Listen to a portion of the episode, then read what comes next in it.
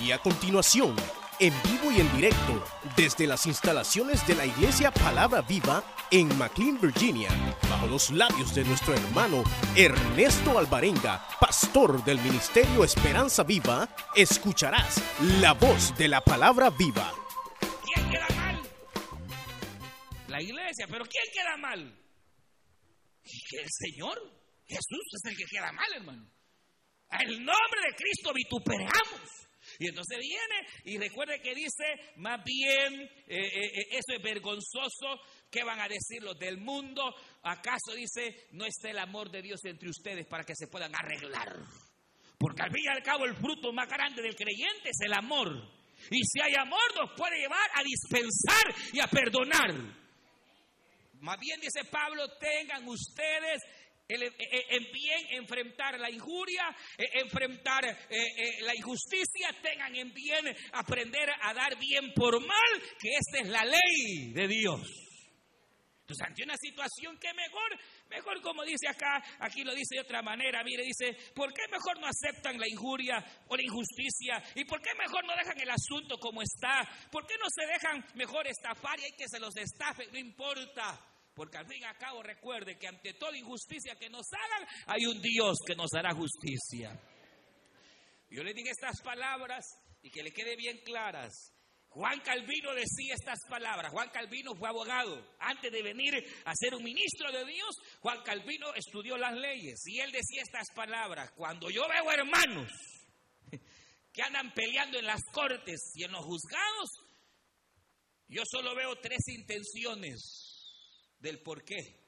Número uno, codicia, dinero, plata.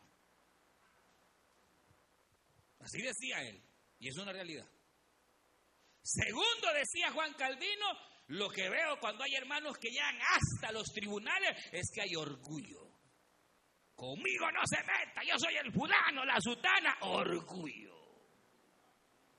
Y tercero decía Juan Calvino, cuando yo veo que hay hermanos que se andan peleando en los juzgados y en los tribunales, lo que veo es incredulidad.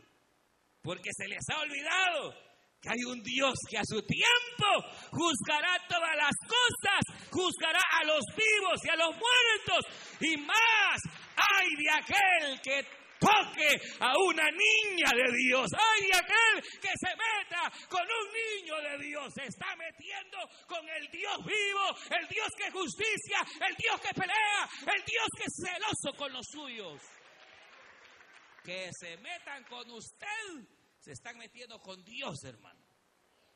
Entonces mejor dejar el agravio, mejor dejar eh, la situación allá, hay que, hay que ver, y ese es obviamente lo mejor. O ante la pregunta, ¿será que un hermano puede andar peleando esto y que y voy a meter cortes? La respuesta es no.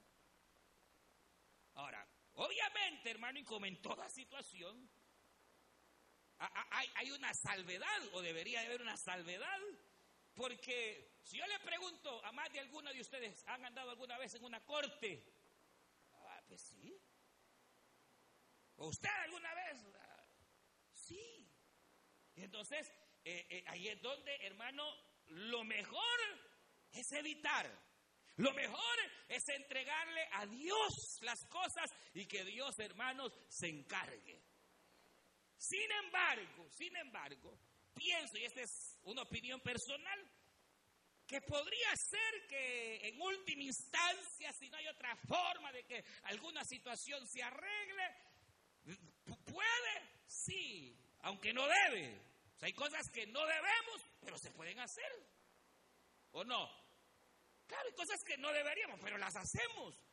Entonces, ¿debería el cristiano? No, pero puede, pues ni modo ir ante alguna circunstancia, litigar, pedir alguna situación de derecho, yo diría probablemente, sí, aunque no debe, podría bajo ciertas restricciones que pienso, esto es concepto mío personal, debería de primero, si la otra parte no es creyente. Porque si la otra parte y están peleando la casa o están peleando a saber qué cosa, y los dos son creyentes, hermano, ¿a quién vamos a favorecer el Señor? Si los dos son sus hijos. Si los dos están siendo vituperados y están perdiendo delante de Dios. Pues primero, que no sea cristiano el otro. Segundo, debería de ser bajo mucha oración, mucha oración, mucha oración, para que Dios tenga misericordia, para que Dios tenga misericordia. Tercero, oiga bien, podría, tal vez, siempre y cuando no sea creyente, segundo, sea en mucha oración y otro aspecto importante, ¿cuál es la verdadera intención de lo que está haciendo? Porque si lo está haciendo por billetes, se lo va a llevar el diablo. He conocido casos, hermano, de hermano, algo le pasó y, han peleado por billetes. Recuerdo un hermano, lo que le pasó, y peleando el billete, y peleando, y que van al billete, y le dieron buen billete, hermano. Hasta vino de repente un carrazo de esos carísimos ahí, luciéndolo. No, hombre, los días ya andaba en el mundo. Y de todo el gran billetal que le dieron, hoy no tienen nada. Porque como yo podría, es que mire mi patrón y, esto es una injusticia. Y, eh, eh, si la causa fuera buscar justicia, y no es por orgullo, no es por eh, codicia, no es por, por ser avaro, sino por buscar justicia, pues allá, allá Dios. Entonces, sí, número uno, no es creyente la persona, sí, se hace con mucha oración, sí, la intención, hermano, no es, sino buscar justicia, pues, allá cada quien. Ahora, si lo mejor es dejarle las cosas al Señor, pues mejor. Y Dios se va a glorificar y Dios no desampara jamás a los suyos y Dios es fiel para hacer justicia en medio hermanos, de las situaciones.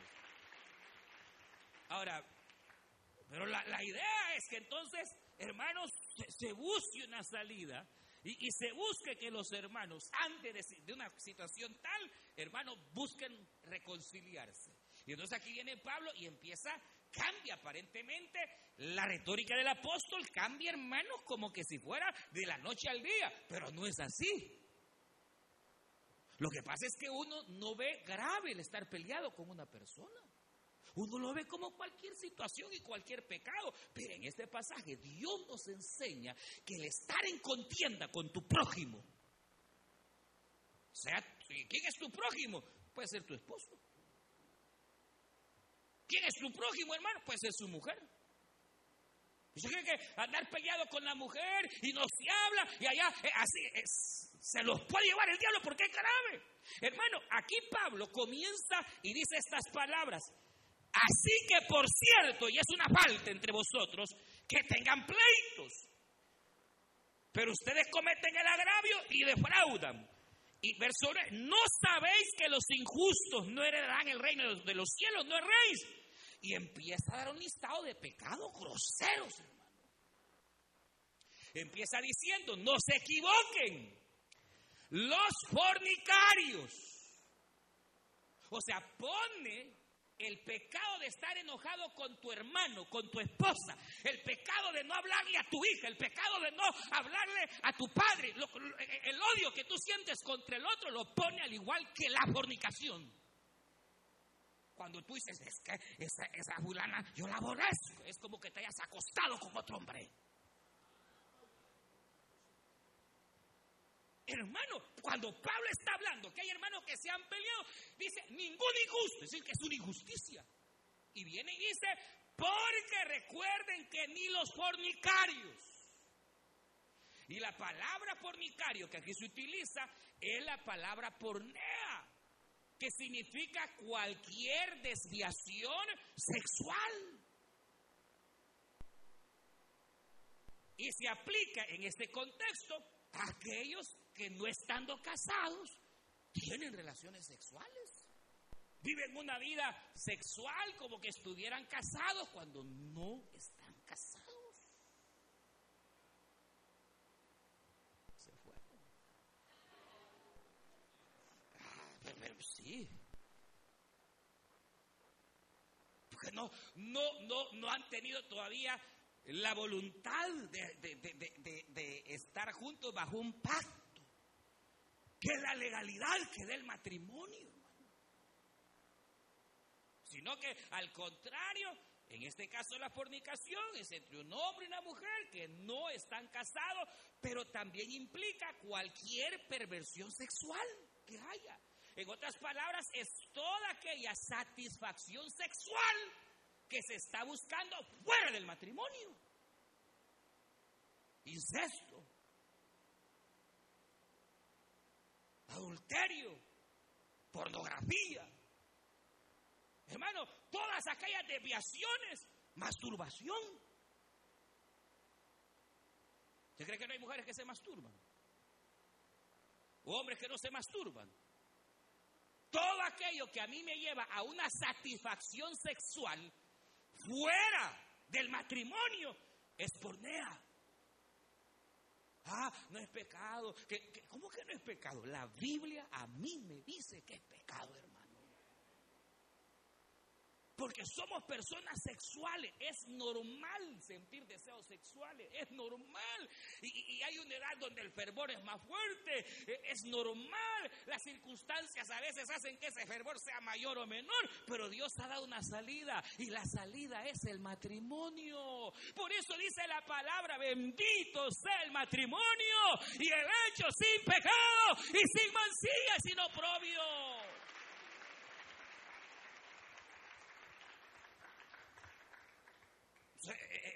es, pecado, hermano.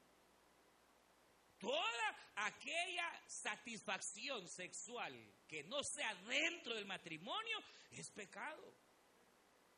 Y son pecados gravísimos que tarde o temprano traen grandes consecuencias. Uno cree que, se está, que, está engañando a Dios, cree que porque no ve la mujer, que no ve el marido, no ve los papás.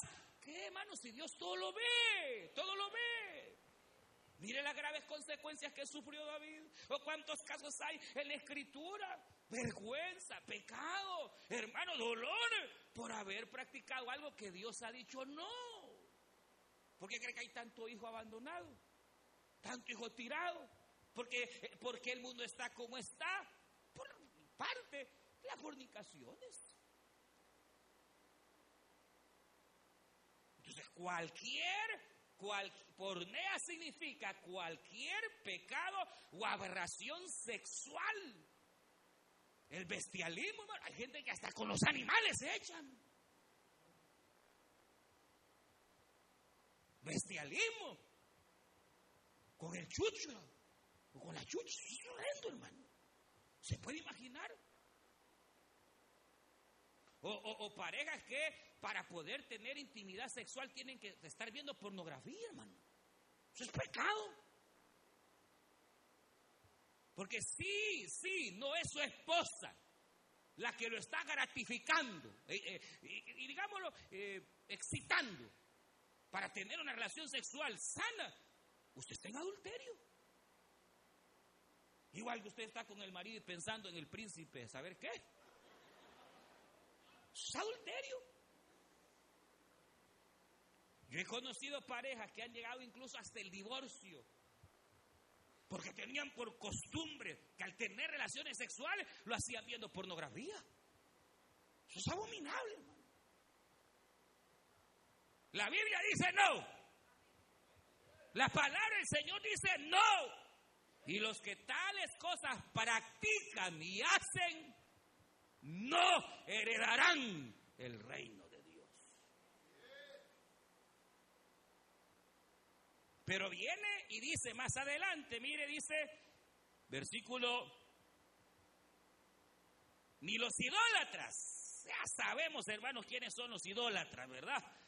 Los que se postran y adoran ídolos, los que están bajo otras religiones paganas Personas que en alguna manera, hermanos, o, incluso dentro de la misma iglesia, ve acá, en su corazón no manda Dios, sino la niña.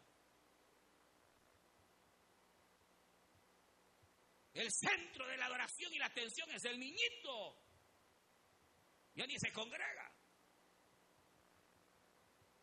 Cualquier cosa, no. el trabajo, hay personas que son creyentes y son idólatras del trabajo, hermano. Idólatras del Dios mamón. Cuando se trata de dinero, ay hermanos, si ahí están Prefieren ganarse 100 pesos más a la bolsa y ni congregarse, hermano. ¿Se puede imaginar? Eso es la tría, hermano. Mire, mire, mire, mire. Me decía, es que hay cosas que arde. Me decía, me decía un, un hermano anfitrión que a, la reunión, y gracias a Dios ya empezaron a venir a la iglesia, diga gloria a Dios. Llegaba una pareja que eran de otra iglesia. Y el día, oiga lo que le voy a decir. De repente la reunión llegó bien decepcionado el hermano y, hermano, ¿y qué le pasa? Le dijo, es que mire lo que pasó el domingo en la iglesia. ¿Qué pasó? Fíjese que como era el mundial, la final del mundial, el pastor había, había pedido permiso para no llegar por ver el partido. Y al que delegó que iba a predicar tampoco llegó por ver el partido. ¿Se puede imaginar cómo estará esa iglesia, hermanos, si el propio pastor no fue a predicar por estar viendo un partido? ¡Qué de hermano!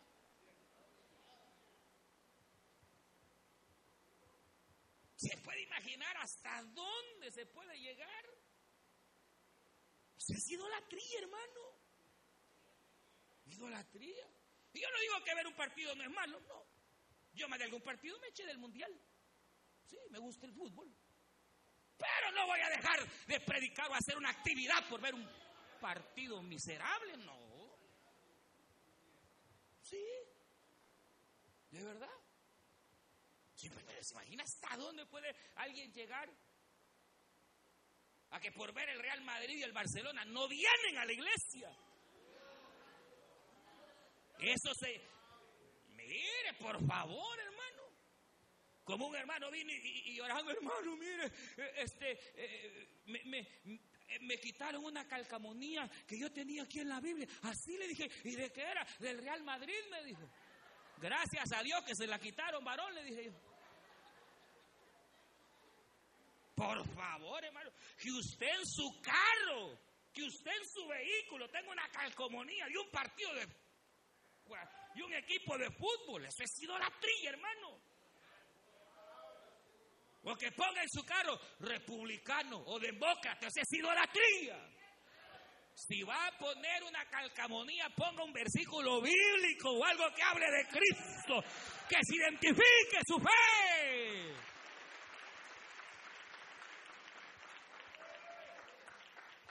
Pero no, idolatría. Hermano, hay gente que cae en unos estados y no, es que uno cree que los idólatras están en la iglesia católica. No. No, hermanos, hay católicos más fervientes que evangélicos. Tenga cuidado, ya le he dicho, el Señor no viene por una iglesia en particular, viene por todo aquel que le ama primeramente y que está preparado ante su venida. Aleluya.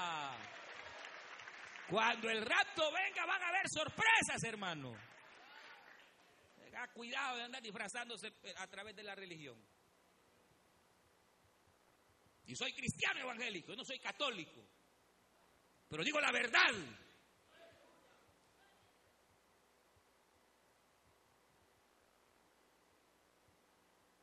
Pero se puede imaginar hasta dónde puede llegar la gente por esa es idolatría. Luego viene y dice, ni los adúlteros. Ahora, la palabra adúltera, que aquí se, o adúltero, no es la misma palabra pornea, que también puede utilizarse para el adúltero, sino es la palabra que eh, en, griego significa moncoi o monchoi. Que fíjese que es interesante porque es una palabra que significa engaño,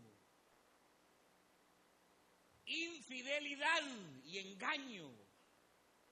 Pablo utiliza qué?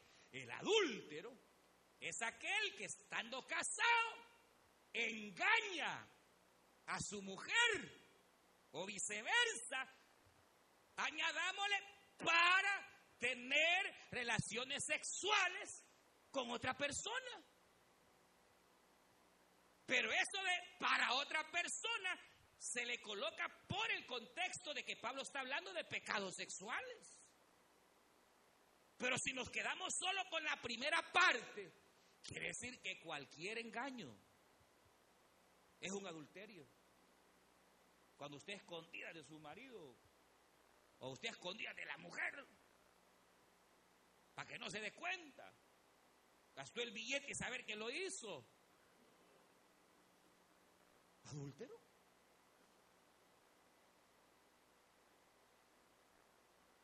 Ya voy a llegar y a saber para dónde agarró. Y le engañó. O sea, la palabra es la palabra que significa monchoy o moncoy, que así literalmente significa engaño, infidelidad. Alguien que fue infiel al pacto matrimonial. En el contexto exclusivamente habla de relaciones sexuales con otra persona casada o relaciones sexuales con una persona soltera. Es adulterio. Pero si somos un poquito más estrictos, hablamos de que cualquiera que engaña a su mujer en alguna mentira o está viviendo alguna mentira es un adúltero. Porque la está engañando con cualquier otra situación, con dinero, con qué sé yo, pero más exactamente se refiere a este tipo de acción. Ya que, esto es serio, hermano. Por eso entre el matrimonio no debe de existir engaño, hermano, ni mentira. No le mienta al marido, no le mienta. Porque para empezar, el padre de toda mentira es el diablo y que el Señor lo reprenda. Es que mire que yo eh, no le voy a decir porque si le digo que le mandé a mi mamá se va a enojar. Pues es mejor que se enoje, hermano pero no está dejando entrar el diablo a su vida, a su hogar. Cualquiera que sea la situación, sea sincero. De repente, a veces, qué sé yo, hermano, hay hombres que eh, por alguna causa, enfermedad o estrés o trabajo, empiezan a sufrir algún tipo de impotencia. Igual que las mujeres que las mujeres a veces por el trato que reciben del marido eh, eh, vienen y empiezan a sufrir impotencia. No tienen deseos sexuales. Y en el caso de la mujer, el deseo sexual es bastante ligado al trato que el marido le da. Si el marido es cariñoso, si el marido la respeta, si el marido la honra, casi siempre esa mujer va a estar dispuesta a querer estar con él. Pero si el marido la maltrata, le dice cosas feas, le dice eh, que aún delante de los hijos, hermanos, eh, eh, es un bárbaro que a saber qué gana va a tener. Ahí donde aparece el bendito dolor de cabeza.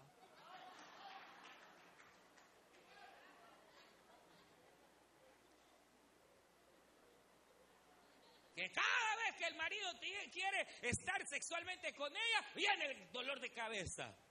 Medio guacha ella que ya anda aquel medio que ya le empezó. Pero a veces es porque tienen una, una, una barbarie de hombre que terrible, hermano. Animales. Perdone, pero hay hombres que parecen animales. Que solo cuando tienen deseo sexual se acuerdan que tienen esposa. Y quieren encaramarse en la mujer como se encarama el chucho en la chucha. No, hermano.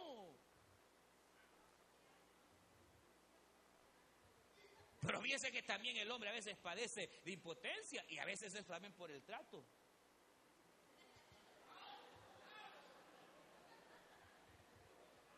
Es que va, no servir para nada, le dice.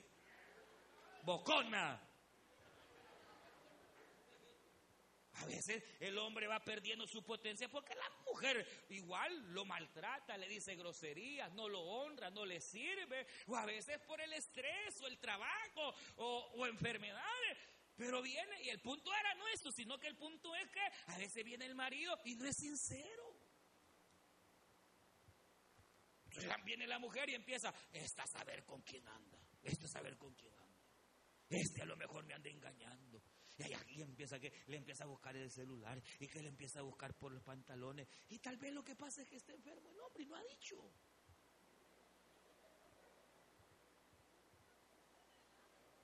Entonces, mire, cada vez, cada vez que el hombre engaña a su mujer o la mujer engaña al hombre, se vuelve un adúltero. No necesariamente porque se fue a acostar con otra, sino por el engaño y la infidelidad de no ser fiel. Se fueron, hermano. Luego dice otra palabra y dice los prostitutos, que la reina Valera parece como afeminados. Pero esa es una mala traducción que se hizo de una palabra malacos que la palabra malaco significa literalmente débil o suave. Y que solo aparece tres veces en la escritura. Aquí, cuando Pablo la menciona, como suave o como algo débil. Y dos veces que el Señor Jesús la utilizó, utilizó la palabra malacos para hablar de vestido. Vestido débil o vestido suave. Cuando allá en el capítulo 7 de Lucas o el capítulo 11 de San Mateo, el Señor dijo, ¿a quién salisteis a ver al desierto? Hablando de Juan el Bautista.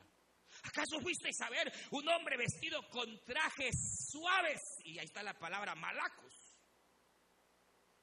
¿O acaso dijo Cristo, no los malacos son los que están allá en, el palacio que se visten con trajes suaves y trajes débiles? Entonces la palabra malaco Reina Valera la tomaron como afeminados, porque en alguna manera hace referencia eh, a, a un varón que es débil, mano caída. Pero realmente bajo el contexto no está haciendo referencia a alguien que sea mano caída, porque resulta que no todo el que es afeminado es homosexual. Y no todo homosexual es afeminado. No, mis hay unos hombres que no parecen, hermano. Hasta jugadores de fútbol. Y, uno, jamás hubiera uno pensado que son homosexuales. Y hay otros hombres que son medio mano caída. Y nada que ver. Yo conozco un pastor que hasta chiste le hacíamos porque el hermano así como que medio mano caída. Y cuando predicaba ese hasta se le salía en su mate por ahí mero raro. Tiene 35 años casado, hermano. Y tiene más hijos que usted.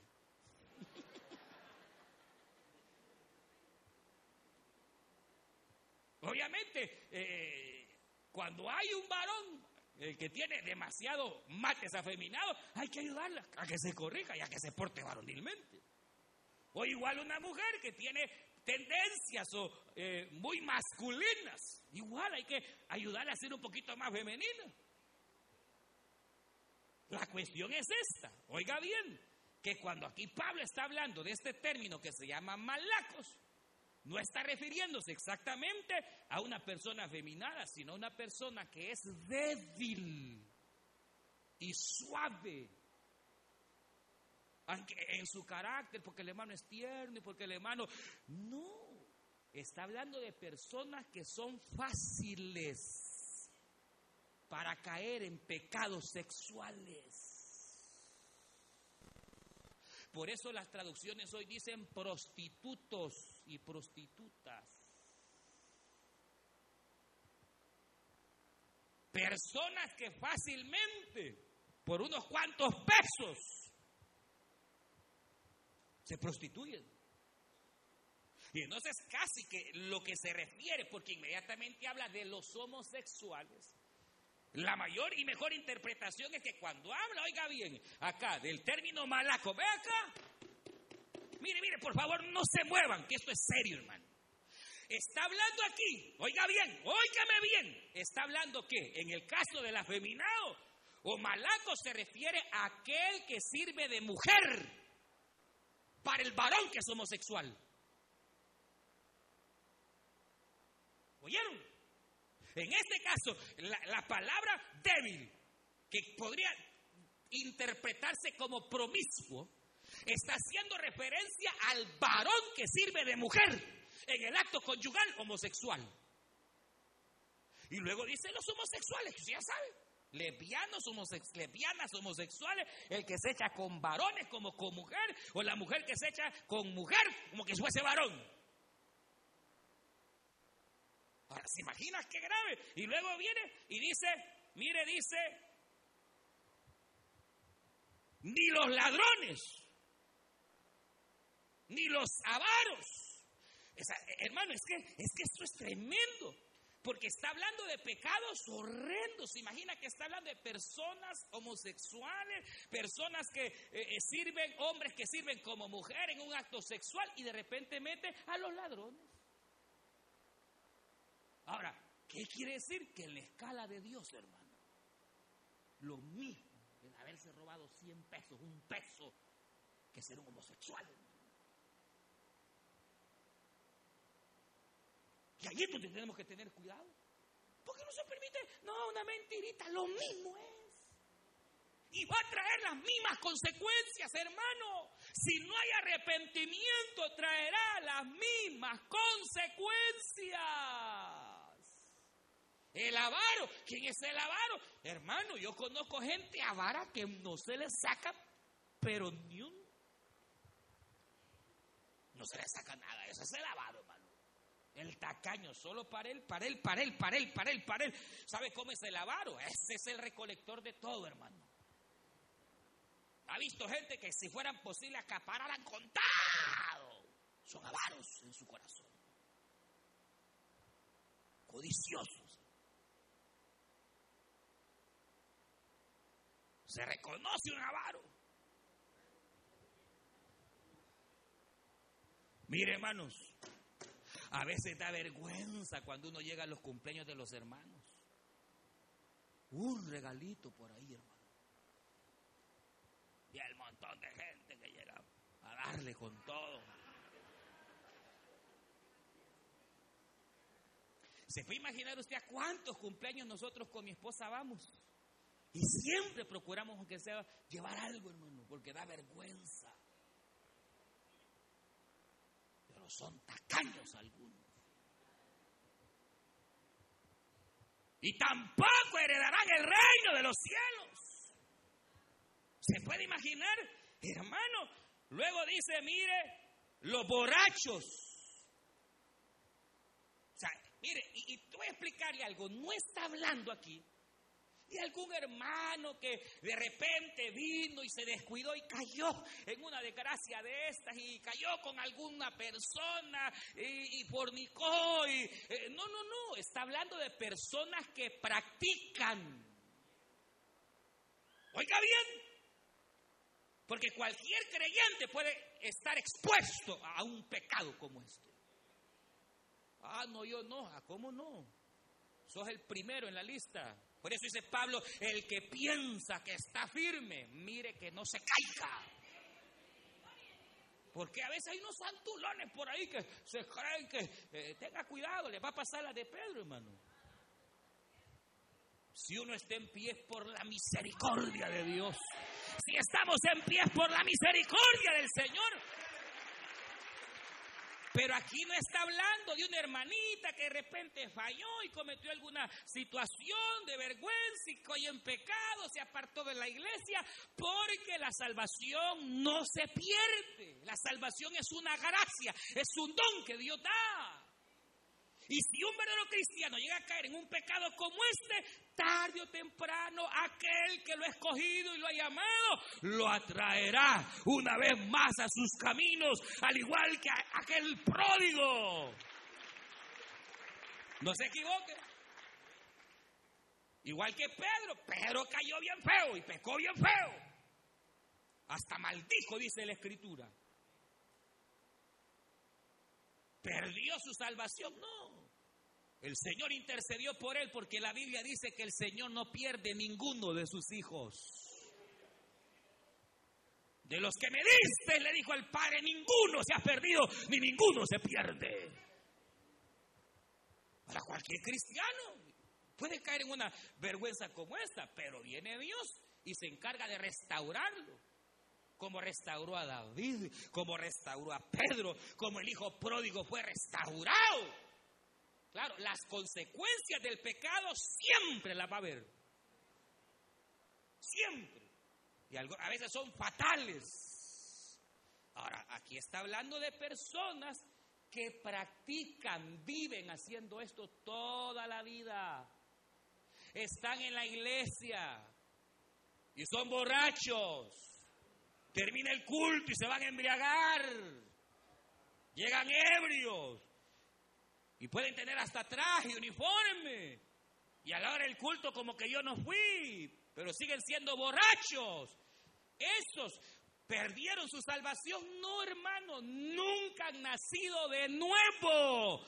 Jamás han conocido verdaderamente al Hijo de Dios. Como Judas. Judas aprendió a decir amén. Judas hasta por los enfermos y eran sanos. Judas predicaba. Ah, pero se perdió, ya estaba perdido. Cristo dijo, Él es el hijo de la perdición. ¿Por qué? Era ladrón. Conoció a Jesús, siguió siendo ladrón. Le enseñó Jesús la palabra, siguió siendo ladrón.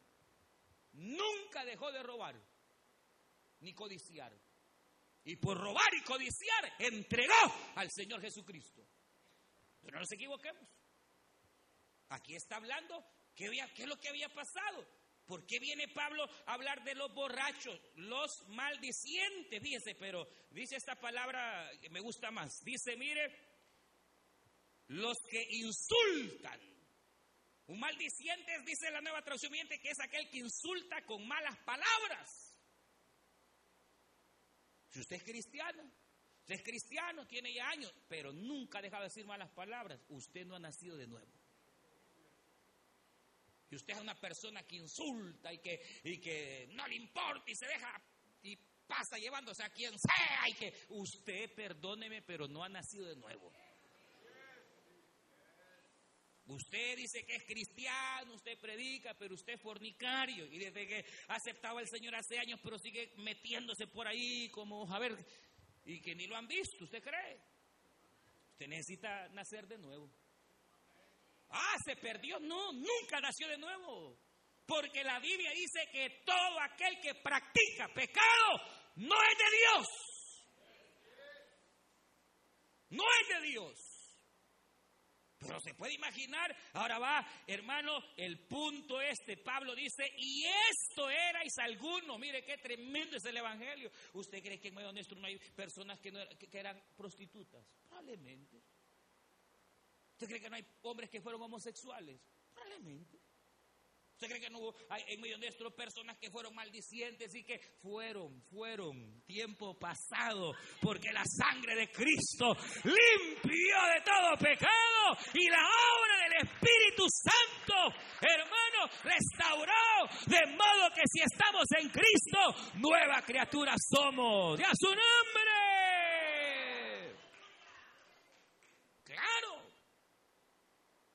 Qué tremendo, porque hermano, esto erais alguno. ¿Y qué es lo que pasaba aquí entonces?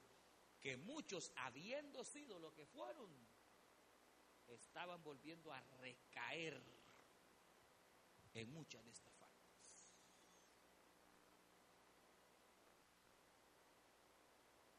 Hay que tener cuidado. ¿Por qué? Porque aquí donde Pablo dice, mire, todo es lícito, pero no todo conviene. Porque como yo habiendo sido libre voy a volver a ser atado al pecado. Pues sí, porque imagínense, vaya, solo póngale esto. Si usted o yo caemos o estamos en una situación como esta, juicio de Dios habrá.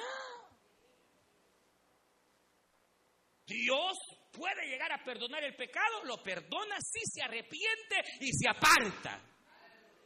Pero las consecuencias del pecado quedan. Y lo otro es que una persona que muy recurrentemente caiga en algún estado honesto, perdóneme, pero a lo mejor lo más seguro es que no es cristiano.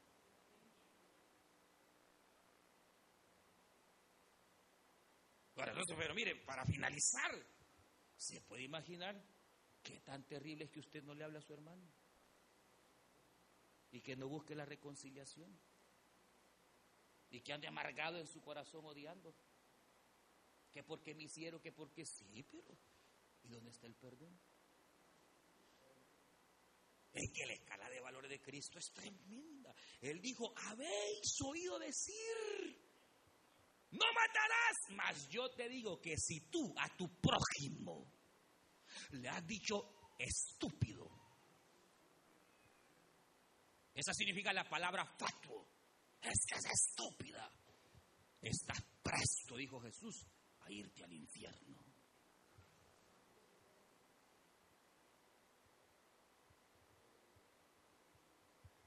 No, pero es que nunca forniqué. Igual. No, pero es que nunca, jamás practiqué el homosexualismo, jamás. Igual. Si usted sigue a estas alturas teniendo odio por alguna persona, póngase a cuenta con Dios. Porque así de grave como todos estos pecados horrendos, hermano, es que entre nosotros hayan contiendas y pleitos. Y mire, es que yo no puedo perdonar, entonces usted no es cristiano.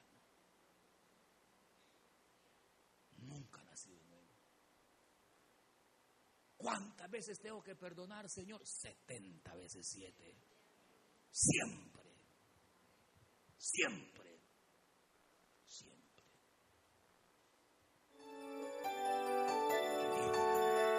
Usted escuchó el mensaje restaurador de Jesucristo desde las instalaciones de la iglesia Palabra Viva en McLean, Virginia. Si este mensaje ha sido de bendición para su vida y necesita oración, contáctenos al teléfono 571-633-0469. 571-633-0469. Que Dios le bendiga.